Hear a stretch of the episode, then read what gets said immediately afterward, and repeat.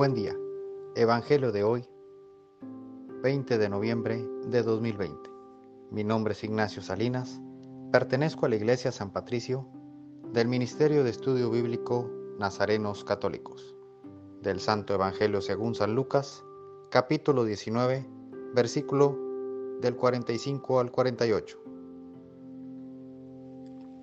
Aquel día, Jesús entró en el templo y comenzó a echar fuera a los que vendían y compraban allí, diciéndoles, está escrito, mi casa es casa de oración, pero ustedes la han convertido en cueva de ladrones.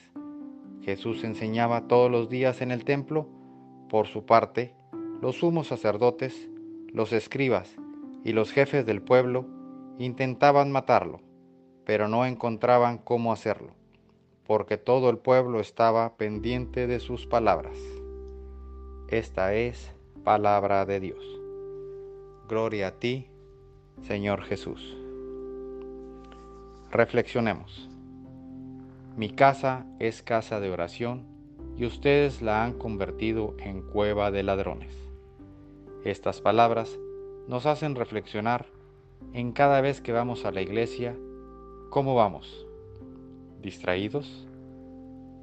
¿Solo hacemos acto de presencia? O vamos verdaderamente a orar y a escuchar lo que Dios nos quiere decir.